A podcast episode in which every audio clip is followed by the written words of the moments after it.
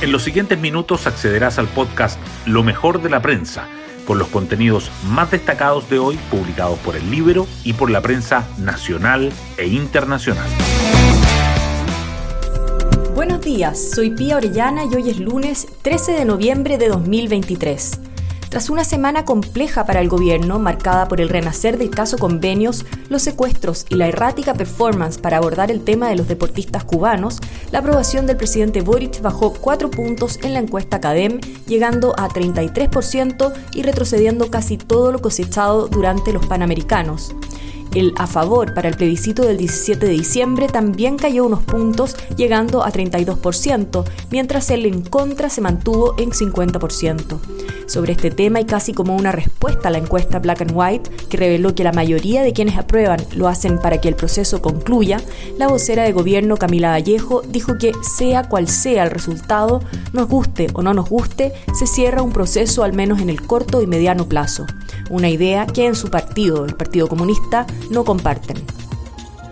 Hoy destacamos de la prensa crece presión sobre la moneda para que aclare cuándo supo del caso Democracia Viva.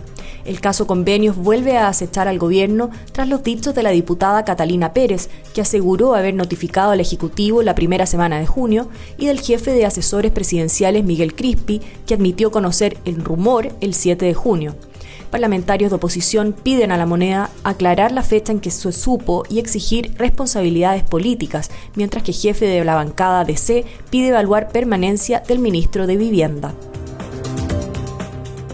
Al respecto, en el libro les contamos que la Contraloría develó el modus operandi que permitió que 1.200 millones de pesos fueran a parar a la Fundación de Centros de Estudio por Borit.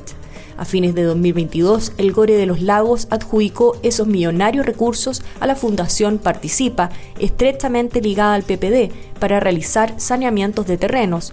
La Contraloría determinó que la funcionaria a cargo de asignar el convenio, que fue candidata a diputada del PPD, no utilizó el software especializado que dijo haber ocupado para la selección del proveedor. Asimismo, se detectó que la entrega del dinero se hizo sin tener la toma de razón del ente fiscalizador. Para Aldo Valle, el texto introducirá una incertidumbre que puede dañar gravemente la necesaria estabilidad. El expresidente del Consejo Constitucional y vocero del Encontra acusa que la propuesta que se plebiscitará el 17 de diciembre tiene una serie de contradicciones que requerirán de la interpretación jurídica. Diez proyectos por 1.500 millones de dólares mantienen pendiente su aprobación por retraso en comité de ministros. La ley establece que la instancia presidida por el Ministerio de Medio Ambiente e integrada por las carteras de Economía, Energía, Minería, Salud y Agricultura tiene 60 días hábiles para emitir sus resoluciones, pero el plazo promedio de los recursos de reclamación que están pendientes es de 260 días.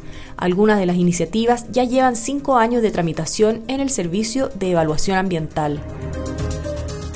60.000 estudiantes están matriculados en instituciones de educación superior en riesgo financiero.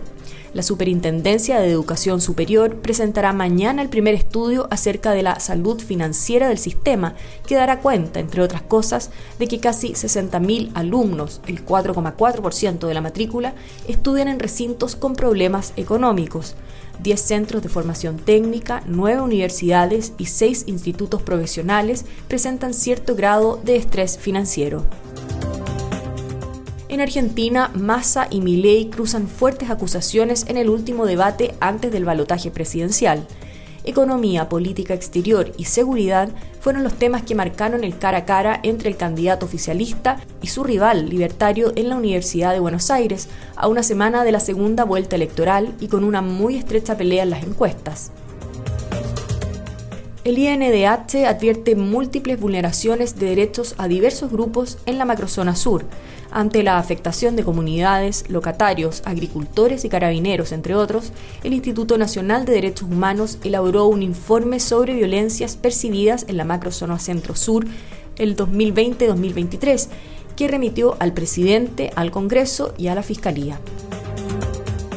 Y en un balance de la versión número 45 de la Teletón, don Francisco señaló, creo que fue la Teletón más difícil.